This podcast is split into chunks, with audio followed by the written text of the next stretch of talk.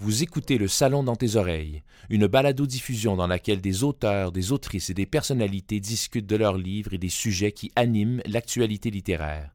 Les enregistrements ont été faits lors du dernier Salon du Livre de Montréal.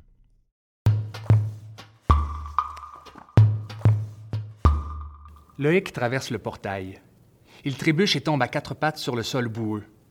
Il se relève, secoue ses mains et regarde autour de lui. Le bruissement d'ailes et le cri d'un corbeau qui ne semble pas apprécier sa présence le font sursauter. Autour de lui, la lumière blanche l'empêche de voir à plus de 30 cm. En fait, Loïc réussit à peine à voir le bout de ses doigts. Il se retourne et essaie à tâtons de toucher le Westphalia. Bonne nouvelle, ou mauvaise nouvelle selon le point de vue. Le West ne semble pas être à portée de main. Loïc patiente quelques instants, le temps que le brouillard de lumière se dissipe autour de lui. Soudainement, une immense déflagration se fait entendre. Paniqué, Loïc se jette au sol et en perd son tricorne. Merde, merde, merde. Dans quoi je me suis embarqué?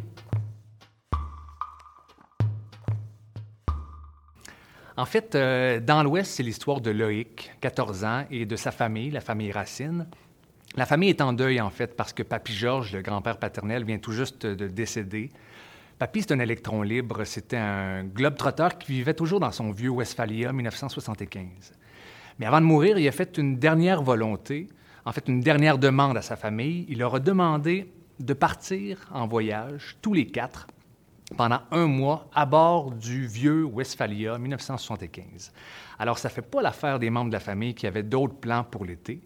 Mais quand Loïc euh, découvre que dans le Westphalia, il y a un portail temporel, les vacances qui s'annonçaient ennuyantes prennent une tournure pour le moins surprenante.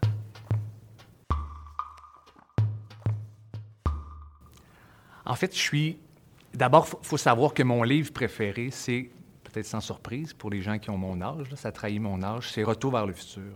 J'ai toujours aimé ce rapport-là avec le passé, puis j'ai toujours fantasmé sur cette idée-là qu'on pouvait aller visiter d'autres époques. J'ai eu envie de mettre en lumière un peu des personnages, soit qu'on connaît beaucoup ou qu'on connaît peu, et de voir en quoi ils ont transformé la société dans laquelle on vit, pour finalement se rendre compte, je pense, que l'histoire avec un grand H a été faite par des gens qui, au fond, sont comme vous, comme moi, et que c'est simplement en vivant leur vie, puis en faisant ce qui semblait la bonne chose pour eux, qu'ils ont marqué l'histoire à leur façon. Il y a des gens qui m'ont inspiré dans, l'écriture de ce livre-là. En fait, ça remonte à plusieurs années. Moi, je suis comédien principalement, puis je m'étais permis d'ajouter une corde à mon arc. On m'avait demandé d'écrire des petites capsules pour la télé, rien de très, très compliqué. Mais on dirait que ça avait comme ouvert une porte dans ma tête et je me suis dit, et si j'avais cette possibilité-là d'écrire une série télé, à quoi ça ressemblerait? Alors, j'ai mis plein de choses ensemble que j'aime particulièrement. On a développé ce projet-là avec euh, un producteur pendant trois ans. Bon, le projet n'a pas encore abouti euh, au petit écran, mais je suis très content qu'il prenne naissance sur papier euh, aujourd'hui. Puis qui sait, on connaît le passé, mais on ne sait pas encore de quoi sera fait l'avenir. Alors peut-être qu'un jour, il y aura une série télé appelée Dans l'Ouest. Pourquoi pas? Il y, a, une rencontre qui était marquante quand même avec, euh, dans, mon parcours d'auteur. En fait, c'est une amie, une collègue, Lily Thibault, euh, justement, qui avait commencé à écrire aussi, puis j'y avais envoyé cette idée-là, puis euh, je pensais pas que ce serait intéressant. Je pensais pas qu'il y avait autant de potentiel dans, cette idée-là, mais elle, elle a, vraiment cru en ça.